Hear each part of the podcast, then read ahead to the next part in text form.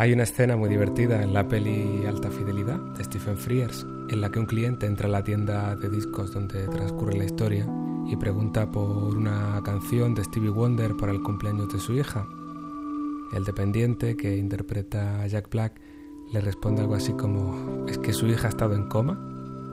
Este chiste solo le va a hacer gracia a aquellos que hemos vivido la escena musical de los 80, pero se lo van a perder quienes no conozcan a Stevie Wonder y peor todavía, puede ofender a sus fans, que digo yo que a alguno le quedará. Sin embargo, los guionistas, los autores, debieron considerar que el chiste sería comprendido y sería disfrutado por el tipo de público al que estaba dirigida su película, un público joven, no demasiado, quizá treintañeros, de la edad del, del protagonista, del personaje de John Cusack, y un público también aficionado a la música, cuando los autores de un texto tienen en cuenta el tipo de público al que va dirigida su obra, no se trata tan solo de una cuestión de conectar con un sector de la población en función de su edad o de su sexo o del nivel de ingresos que tengan. Se trata sobre todo de conectar con un conocimiento del mundo, con un modo de ver el mundo. Ese espectador genérico pero con unas características determinadas que el guionista tiene en mente cuando escribe esa línea para Jack Black eso es lo que llamamos el lector implícito. Y de eso, entre otras muchas cosas, es de lo que vamos a hablar hoy. Soy Alex Hernández, me alegro mucho de estar aquí de nuevo con vosotros. Quiero daros la bienvenida a la sesión número 6 de este taller literario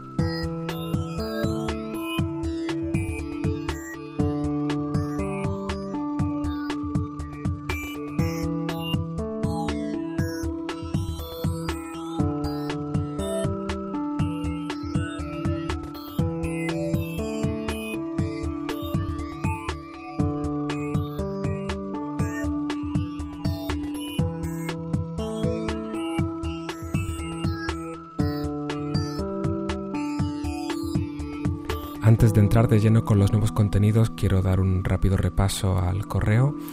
Eh, sabéis que a través de la página web de este podcast, www.alexhernandez.es, tenéis un formulario de contacto con el que podéis hacerme llegar vuestros comentarios y sugerencias o preguntas, como ha hecho Marlene, que nos dice Afinaba algunos detalles de mi cuento cuando me enfrenté con un problema la temporalidad. Existen novelas que refieren primero el presente del personaje, después hacen un juego con la retrospectiva e incluso con el futuro. ¿Cómo debemos manejar el tiempo dentro de nuestra narración? Bueno, Marlene, me haces una pregunta que es, eh, es todo un tema, es decir, a esto le dedicaremos alguna sesión de, del taller más adelante pero de una forma muy breve para, empezar a, a, indicarte, a alumbrarte un poquito el camino. A la hora de, estudiar el tiempo de nuestro relato tenemos que tener en cuenta dos factores. Una es el orden en el que contamos los acontecimientos y otra es el ritmo al que los contamos. Lo del ritmo es muy sencillo, se trata básicamente de considerar en qué elementos detenernos durante más tiempo y en qué elementos eh, acelerar. Por ejemplo, una escena eh, de lucha que en la realidad dure 30 segundos en un texto escrito puede extenderse durante muchas páginas, de forma que su lectura sea más larga que lo que tardaría en ocurrir realmente, mientras que, por ejemplo, un viaje, que es algo muy largo, podemos resumirlo en apenas unas pocas frases. Eso es el ritmo y hay que tenerlo en cuenta a la hora de, escribir y de estructurar nuestra, nuestra narración. Por otra parte, el orden, que parece que es a lo que se refiere principalmente tu pregunta, el orden por defecto en el que las cosas ocurren en la realidad y por tanto el orden natural de la narrativa sería el orden cronológico. Es decir, eh, nosotros eh, somos seres tridimensionales eh, y la cuarta dimensión, que es el tiempo, la vivimos en orden. No vamos a entrar ahora en teorías cuánticas al respecto, pero para nosotros los acontecimientos se suceden uno detrás de otro en un, en un orden determinado, en una linealidad. Cuando queremos romper eh, esa linealidad hay que hacerlo con mucho cuidado. Esto es algo que cada vez se, está poniendo más de moda en la ficción, porque cada vez se experimenta más y una de las cosas con las que se está experimentando es precisamente el orden. Entonces, eh, lo más que puedo hacer ahora, sin entretenerme demasiado, es recomendarte eh, algunas pequeñas obras maestras de, este tipo de, narrativa. Por ejemplo, la película Memento, que está contada de atrás hacia adelante, tiene además una razón argumental por la que esa desestructuración del orden cronológico tiene todo el sentido del mundo. Por otra parte, la serie Perdidos también está innovando mucho en ese terreno y a pesar de los defectos que ha tenido en algunas temporadas y de las vacas flacas, eh, es una serie que mantiene muy buen nivel y que juega mucho con, con los saltos atrás y adelante en el orden cronológico. Sin embargo, hay un ejemplo muy claro de, salto en el tiempo mal utilizado en la película de Shyamalan eh, El Bosque. Es una película mm, contada íntegramente en orden cronológico, excepto un pequeño dato que se nos oculta durante un fragmento de la película para crear un suspense totalmente artificial, porque no, no tiene demasiado sentido que de repente se nos omita una escena y hay una especie de elipsis y luego 15 minutos más tarde esa elipsis se rellene con lo que nos habíamos perdido. Ese, es un artificio que personalmente opino que, no, no, funcionó a, Shyamalan dentro de todos los experimentos que hace, unos le funcionan, otros no. Y bueno, también sobre, sobre la creatividad de Shyamalan podíamos estar hablando también una sesión entera. De todas formas, como digo Marlene, profundizaremos en esto más adelante. Espero que estas pequeñas pautas te sirvan de guía y quizá puedas tú seguir investigando por tu cuenta. Por otro lado, Raúl eh, me escribe para preguntarme eh, qué opinión me merecen eh, la narrativa en videojuegos y la narrativa en, en, los juegos de rol. Y es curioso que me hagas esta pregunta, primero porque soy jugador de rol habitual desde hace muchos años. Bueno, habitual quizá no sea la palabra porque últimamente lo tengo un poco abandonado y además ahora estoy trabajando en una empresa de videojuegos, es la razón por la que me trasladé hace poco, así que puedo decir que, conozco un poco el mundillo. Sin embargo, es cierto que la narrativa dentro de estos géneros está todavía muy, muy, muy poco explorada. Eh, porque son bastante nuevos y precisamente eh, rompen con la linealidad habitual em, en toda ficción, tanto narrativa como, como cinematográfica el rol y los videojuegos permiten que el espectador o el jugador en este caso interactúe con la historia y la lleve por diversos caminos.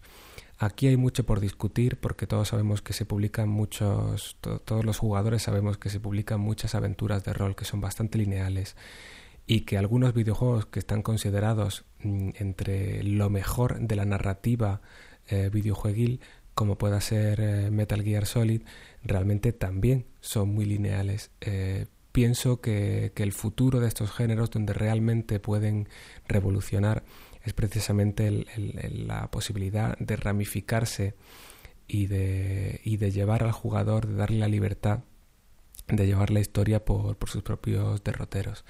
De todas formas, este también es un tema que espero podamos tratar eh, bastante más adelante cuando hayamos hablado de, muchos otros factores antes, pero desde luego que, es un mundillo que merece la pena explorarse y conocerse. Y ahora volvemos.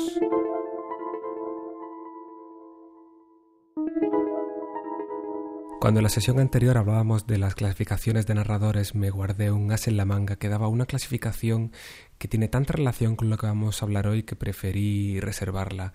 Se trata de la diferenciación entre los narradores fiables y los no fiables.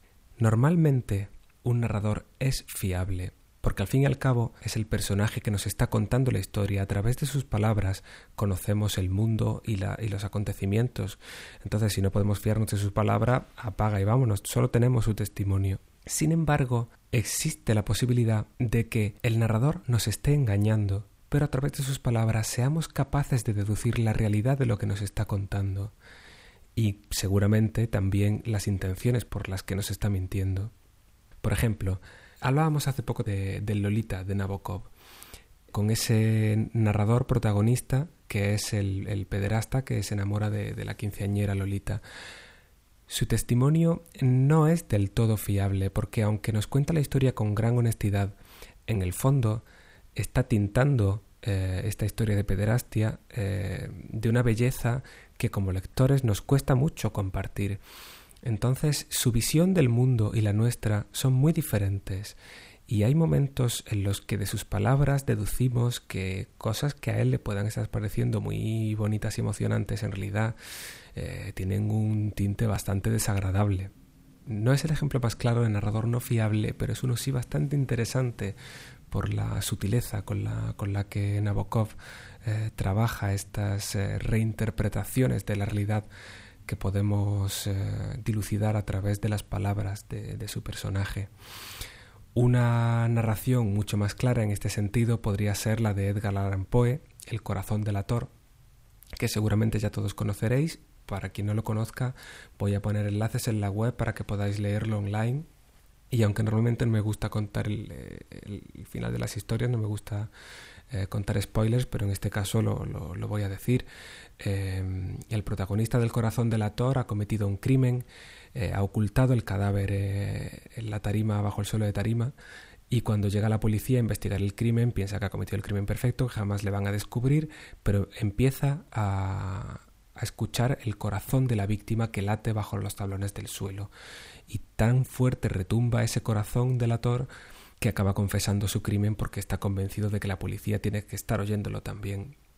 Eso es lo que él nos cuenta, pero como lectores somos capaces de leer entre líneas y de darnos cuenta de que lo que le pasa a este protagonista es que está tan nervioso que se le ha acelerado el pulso, está escuchando su propio corazón y se ha agobiado y ha confesado estúpidamente y es una persona mucho más débil de lo que pretendía y no era tan inteligente como, como se decía.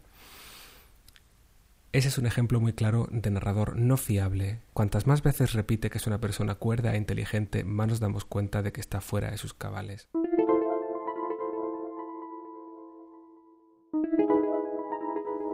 tiene que ver todo este asunto del narrador no fiable con el tema principal de hoy, que es el lector implícito? Pues creo que lo vais a entender en cuanto intente daros una definición de este concepto que es muy interesante y sin embargo es bastante poco conocido. El lector implícito es eh, una entidad abstracta que el autor eh, de forma consciente o inconsciente tiene en su cabeza cuando crea un texto. El autor considera que el lector va a ser capaz de decodificar eh, las claves que, que incluya en su texto. Y esto se puede concretar de formas muy diferentes. Por ejemplo, el guionista de alta fidelidad considera que su espectador va a conocer a Stevie Wonder y va a tener unos conocimientos musicales suficientes para entender su chiste. Nabokov pone a prueba eh, los estándares sociales de sus lectores, eh, porque si la narración de Humbert Humbert no contrasta con esos estándares sociales, el impacto de la novela no es ni mucho menos el mismo. Poe presupone en su lector una capacidad de deducción suficiente para entender que el corazón que el personaje está oyendo es el suyo propio y no el del difunto. Incluso una conocida peli comercial se atreve a meter ovnis en su argumento porque considera que los espectadores esos lectores implícitos ya están familiarizados con toda una tradición de ficción audiovisual como Encuentros de la Tercera Fase, Expediente X, etc., que hace que este elemento sobrenatural sea recibido de una forma relativamente natural. Es decir, que toda obra de ficción presupone en sus lectores una serie de habilidades, conocimientos, capacidades que están delimitadas dentro del texto de una forma abstracta.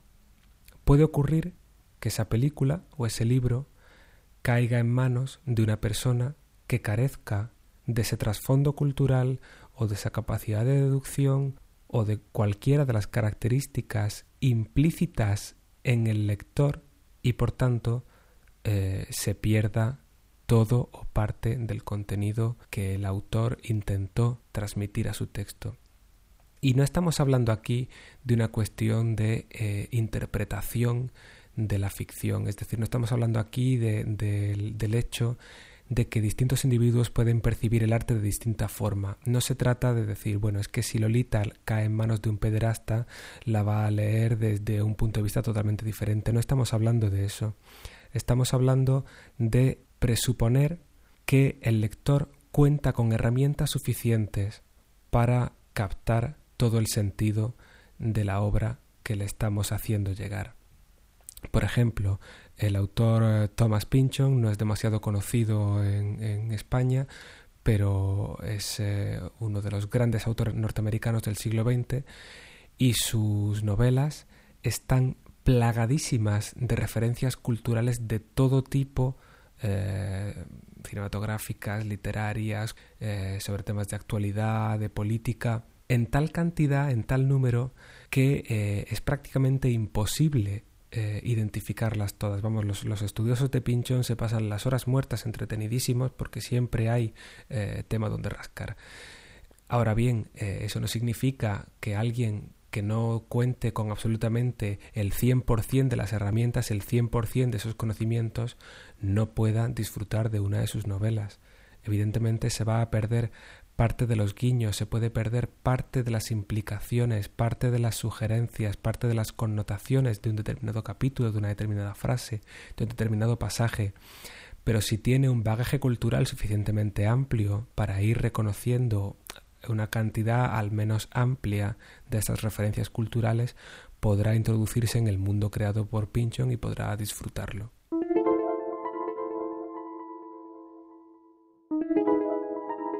El concepto del lector implícito toca tangencialmente con muchos otros eh, conceptos interesantes de los que podemos pasarnos horas hablando. Yo solo voy a mencionar algunos de pasada y me gustaría detenerme un par de minutos, por ejemplo, en, en la idea de la tradición narrativa o de la tradición dentro de la ficción que antes he tocado de forma un poco torpe y de pasada cuando mencionaba el, el tema de los ovnis en, en la ficción contemporánea.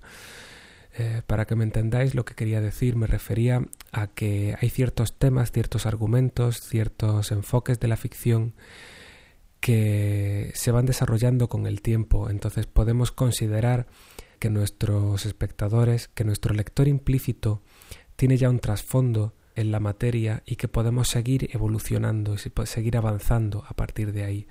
Por ejemplo, en el tema ovni es un ejemplo muy claro porque es un tema relativamente joven, desde alrededor de los años 30 o 40, no recuerdo exactamente, que H.G. Wells revolucionara los seriales radiofónicos con la Guerra de los Mundos. Desde entonces ha llovido mucho. En los años 50 tuvimos la moda de las películas de ovnis que se enfocaban como la guerra de los mundos desde el aspecto del terror, ¿no? esa amenaza desconocida que venía del espacio exterior.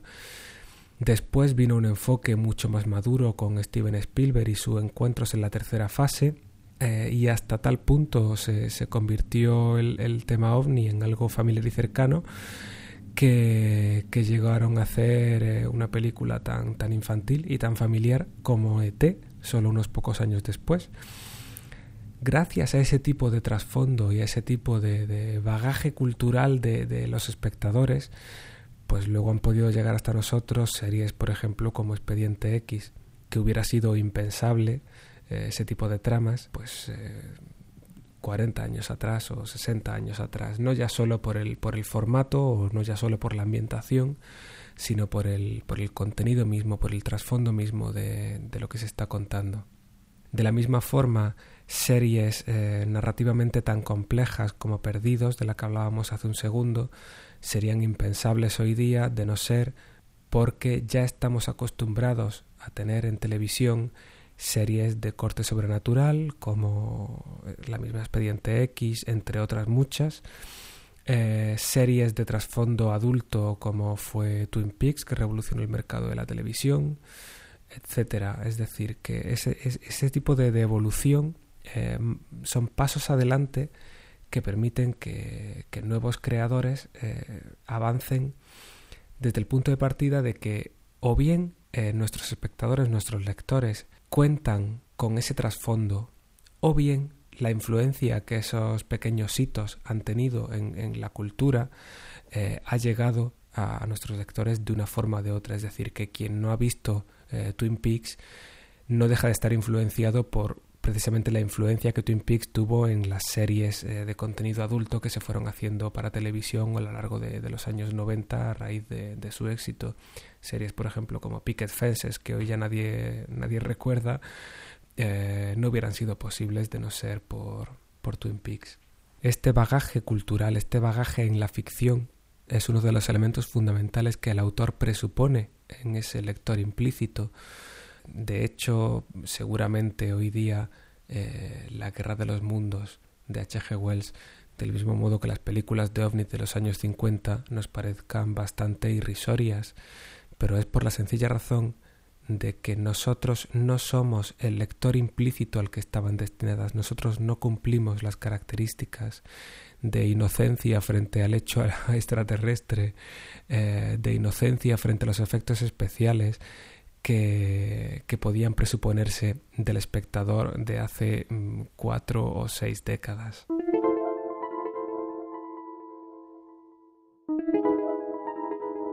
Otro concepto muy interesante que roza lejanamente con el del lector implícito y que también roza con el de la tradición cultural en la ficción es el concepto de la suspensión de la incredulidad, que como autores también debemos tener en cuenta a la hora de, crear nuestros trabajos. Incluso toca tangencialmente con el tema que hablábamos antes del orden o el desorden cronológico en la narración. La suspensión de la incredulidad es algo que como lectores y espectadores hacemos eh, de forma inconsciente cuando nos enfrentamos a un trabajo de ficción. Es decir, cuando yo me siento en una sala de cine a ver una película, sé perfectamente que lo que estoy a punto de ver es falso, no es real. No importa que esté viendo una película de ciencia ficción o un drama bélico basado en hechos reales e históricos o una comedia romántica ambientada en mi misma época, tiempo e incluso en mi misma ciudad. Sé que lo que estoy viendo sigue siendo una ficción. Pero, en lugar de aplicar a esa falsedad un sentimiento de incredulidad y verlo con unos ojos fríos y distantes, ejerzo de forma inconsciente esta suspensión de la incredulidad de la que os estoy hablando.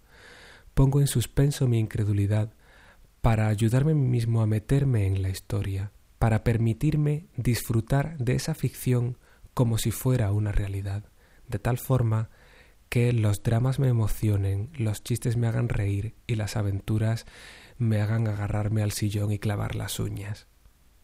Todo autor puede y debe presuponer que su espectador o su lector va a suspender su incredulidad y va a estar predispuesto a creerse lo que tú vas a contarle. Ahora bien, no es menos cierto que hay que tener mucho cuidado, porque esa suspensión de la incredulidad es un equilibrio muy delicado, y si no somos coherentes con el mundo que estamos describiendo, si hacemos saltos, si hacemos eh, correlaciones ilógicas entre acontecimientos, si nuestros personajes se comportan de formas eh, imprevisibles, arbitrarias o aleatorias, vamos a romper el hechizo. El espectador se va a dar cuenta de que le estamos manipulando y entonces se va a romper la magia de la ficción. Recojo de, de, la página web que ya os recomendé hace tiempo de Las Horas Perdidas una cita atribuida a Jeff Bridges, el protagonista del Gran Lebowski, que dice Cuando voy al cine me gusta que me manipulen, para ello he pagado mi entrada, pero odio darme cuenta en plena proyección. Está hablando precisamente de esto, de que cuando nos enfrentamos a un trabajo de ficción estamos deseando, estamos suspendiendo nuestra, incredulidad de forma consciente porque queremos que nos engañen, que nos hagan creer que esa mentira es realidad. Pero eh, no hay que abusar de eso. Si el espectador se da cuenta de que le estamos manipulando, es que lo estamos haciendo mal.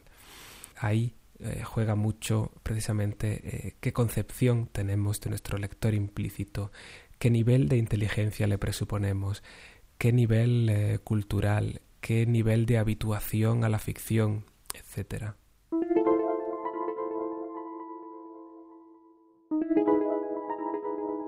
Perdonadme si tenéis la impresión de que divago, me voy por las ramas o me enrollo demasiado, pero creo que estamos hablando de algunos de los conceptos más interesantes que hay dentro del campo de la narrativa y de los que podría estar filosofando durante horas. Voy ahora a intentar hacer un pequeño resumen de algunos de los aspectos que hemos visto en el último par de sesiones, eh, porque quiero preparar una lista de intermediarios. ¿Qué son los intermediarios? Veamos, tenemos a un extremo el autor, una persona real que escribe un texto, y en el otro extremo, el lector, que es una persona real que coge ese texto, se sienta y lo lee. Entre uno y otro tenemos precisamente el texto, pero en el texto hay muchas capas, hay muchos intermediarios que filtran la información. Por ahora hemos visto tres. Tendríamos por encima el narrador, que es el personaje que cuenta la historia. Después tendríamos el resto de personajes de los que nunca hemos entrado en profundidad a hablar, pero ya lo haremos. A través de los personajes también vemos parte del mundo porque tienen sus diálogos, y realizan una serie de acciones y por tanto influyen en, la percepción de lo que estamos viendo. Y casi lindando con ese lector real tenemos al lector implícito, ese lector abstracto que eh, el autor compone en su mente eh, intentando que coincida con la persona que finalmente tendrá en sus manos eh, el texto, pero mm, estamos aún en una fase previa, estamos en la composición del texto cuando el autor lo define, por tanto no puede coincidir con el lector real.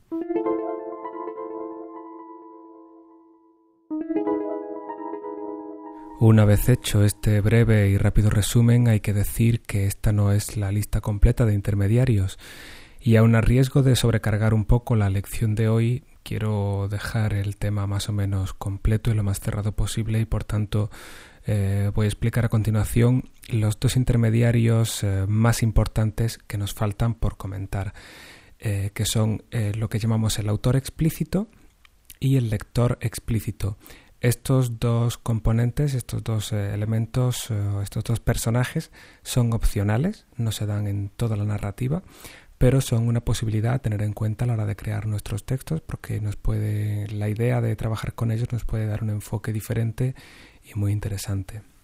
Para empezar hay que tener en cuenta que tanto el lector explícito como el, como el autor explícito solo pueden darse en aquellos textos que tengan conciencia de ser textos, es decir, de lo que se trata es de que en, estos relatos aparecen como personajes una persona que crea el texto que estamos leyendo y una persona que recibe o lee el texto que estamos leyendo. El ejemplo más claro de esto sería una novela epistolar, es decir, una novela conformada a partir de la correspondencia que una persona envía a otra. Esas cartas recopiladas a lo largo del tiempo conforman la historia de esa novela de forma que el autor de las cartas sería el autor explícito de nuestra historia, de nuestra novela, y el destinatario de las cartas, el receptor o receptora, sería el lector explícito, es decir, por explícito nos referimos a aquellos que se mencionan en el texto. En cuanto pongamos unos pocos ejemplos lo vais a entender perfectamente. Por ejemplo, la forma más evidente de encontrarnos al lector explícito es eh, que aparezca referido precisamente por ese nombre, como lector, en frases del tipo Esto que te estoy contando, querido lector, ocurrió de la forma en la que te lo narro. El texto tiene conciencia de ser un texto escrito destinado a ser leído y por tanto tiene un autor que seguramente sea un personaje, evidentemente es un personaje, sería en este caso el narrador además, que se dirige a, bueno, ese lector que puede ser eh, cualquier persona del público y que puede no definirse más allá de querido lector o que puede definirse en mucha más profundidad a lo largo del texto. Eh, por ejemplo, en, el Lolita de, Nabokov, en el primer capítulo, la última frase del primer capítulo es Señoras y señores del jurado, la prueba número uno es lo que envidiaron los serafines de Poe, los errados simples serafines de nobles alas. Mirad esta maraña de espinas. Con toda esa poesía, lo que está haciendo Humbert Humbert es una declaración ante un jurado, es decir, él está en el juicio acusado de los, de los crímenes cometidos y toda la historia que se nos narra es su declaración frente a un jurado, es decir, que tenemos un autor explícito de ese texto, que sería, digamos, esta, transcripción de una declaración en un juicio, el autor, de nuevo, es, el, es explícito y es el narrador. Y sobre todo tenemos un lector. Esto no está, no está orientado a los ojos de, un público, sino de un jurado. Algo parecido ocurre en el relato La Declaración de Randolph Carter de Howard Phillips Lovecraft, donde el personaje protagonista, Randolph Carter, está sentado en la sala de un tribunal acusado de la muerte de un compañero y él lo que está contando es su versión de los hechos. Ese relato de terror es lo que él vivió en primera persona. Y tenemos un autor explícito, que es el autor de esta declaración, que es Randolph Carter, como el título indica, y tenemos un lector explícito, que es el jurado al que va dirigida su declaración. Por ejemplo, en La llamada de Cthulhu, también de, Lovecraft, tenemos eh, a un autor explícito que es Francis Wayland Thurston, que es un personaje que apenas tiene presencia porque a lo que se dedica es a recopilar testimonios, diarios y recortes de prensa aparecidos en diversas fuentes y recogidos de diversas fuentes y con ellos conforma el relato. De esta forma, eh, lo que hace este personaje, este Francis Wayland Thurston, es componer un informe y por tanto es el autor de un texto que es el que nosotros, como lectores reales, como lectores finales, recibimos. Pero ese autor explícito, este, el nombre de este personaje que compone el informe, no es ni mucho menos el autor real, que es Howard Phillips Lovecraft. Creo que estos son ejemplos suficientes para que entendáis el concepto. Eh, podéis eh, repasar cualquier otra novela epistolar, quizá hayáis leído Drácula, que es una recopilación de no solo de cartas, sino también de otros documentos intercambiados entre diversos personajes. Y aquí, eh, como hay cartas escritas por diversas personas y destinadas a diversos personajes, pues tenemos toda una colección de autores explícitos y de lectores explícitos. Y por lo tanto tenemos una diferenciación muy clara entre los diversos lectores explícitos que se mencionan en cada carta, el lector implícito que Stoker tuviera en su cabeza, y el lector real que puede ser tú, que puedo ser yo o que puede ser cualquier persona que se siente en casa a leer Drácula.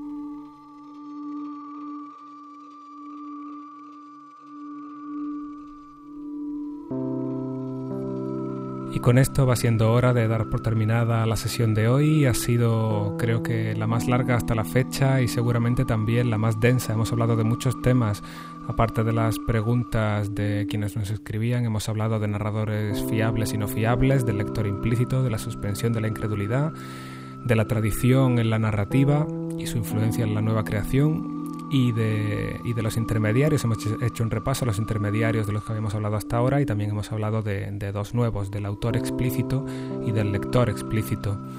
Tan densa ha sido la sesión y tantos temas llevamos tratados que se me antoja interesante dedicar la próxima sesión, ese número mágico, la número 7, a hacer un pequeño repaso a algunos de los temas que hemos ido viendo. Entonces quiero invitaros particularmente en esta ocasión a que leáis los relatos de los que hemos estado hablando en estos últimos días, El corazón del actor, de Poe, la declaración de Randolph Carter, de Lovecraft eh, o cualquier otra de, de las obras, de los textos o de las películas de los que hemos ido hablando, porque podemos aprovechar esta séptima sesión para comentarlos, profundizar en ellos y, hablar en ellos de lo que no hemos hablado. Por ejemplo, no hemos hablado de, los intermediarios en el texto de Bradbury, tampoco hemos hablado de, la estructura en los relatos de Poe o de Lovecraft y creo que puede ser interesante.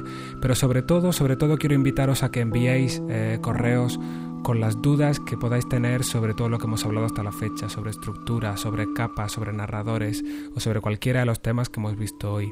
Si hay algo que no tengáis claro, eh, aprovechad esta próxima sesión, la dejo abierta a las consultas que queráis hacer y espero que así consolidemos un poco el, el temario que hemos comentado hasta la, hasta la fecha y podamos seguir avanzando con una base un poco más firme.